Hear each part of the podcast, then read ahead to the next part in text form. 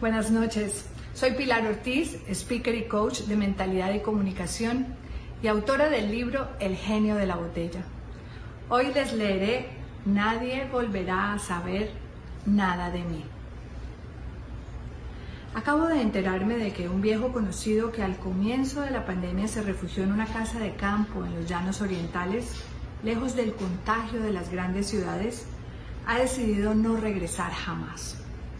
Al principio, con una lucidez que me sorprendió, empacó varios libros, música, unas mudas de ropa. Metió todo en su vieja camioneta y huyó despavorido de Bogotá. Cuando cerraron las vías y empezaron las cuarentenas estrictas, él ya estaba allá, nadando en una pequeña piscina, leyendo, tomando notas y viendo buen cine. El paraíso. Mercaba en el pueblo más cercano y consiguió una mujer de confianza de la zona para que lo ayudara con el aseo, a cocinar y a pagar de vez en cuando recibos y facturas.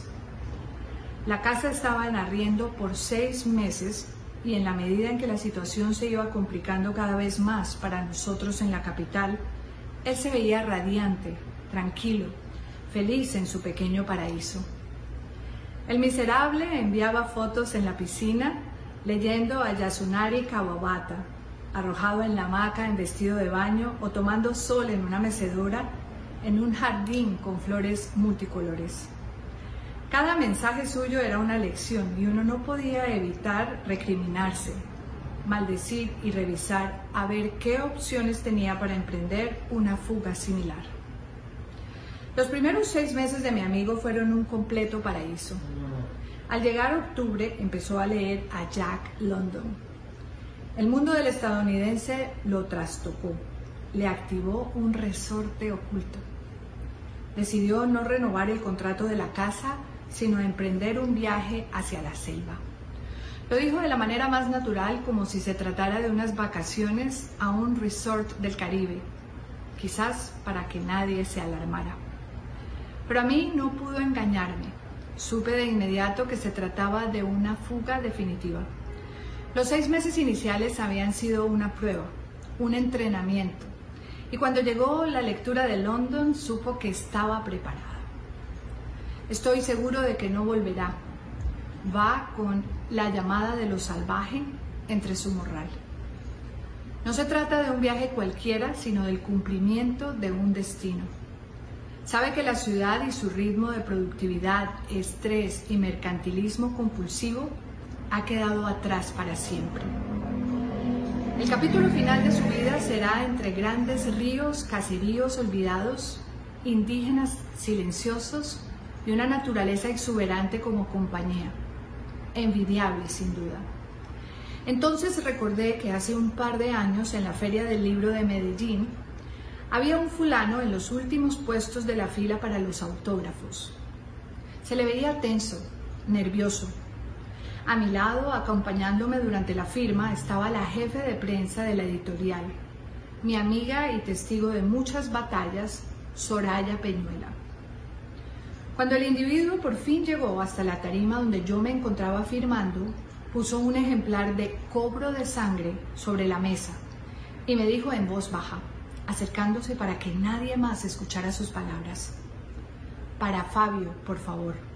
¿No me recuerda, maestro? Lo miré con detenimiento y su rostro no me era familiar. No dije nada. Él continuó diciéndome, usted estuvo en la cárcel el año pasado, maestro, aquí en Medellín dictando una charla para la población carcelaria. ¿Usted estaba ahí? Era el encargado de la biblioteca, ¿no se acuerda? De pronto mi memoria hizo clic y recordé a un bibliotecario que hablaba de varios autores con entusiasmo verdadero. Era un fanático de Álvaro Mutis y me mostró con orgullo varias ediciones de este escritor que él había logrado conseguir para la prisión. El lector de Mutis, claro, dije con una sonrisa. Él se puso radiante y siguió diciéndome atropelladamente, y lector suyo también, maestro. Quería contarle que me fugué ayer de la cárcel y me estoy escondiendo de unos amigos. ¿Qué? dije abriendo los ojos de par en par.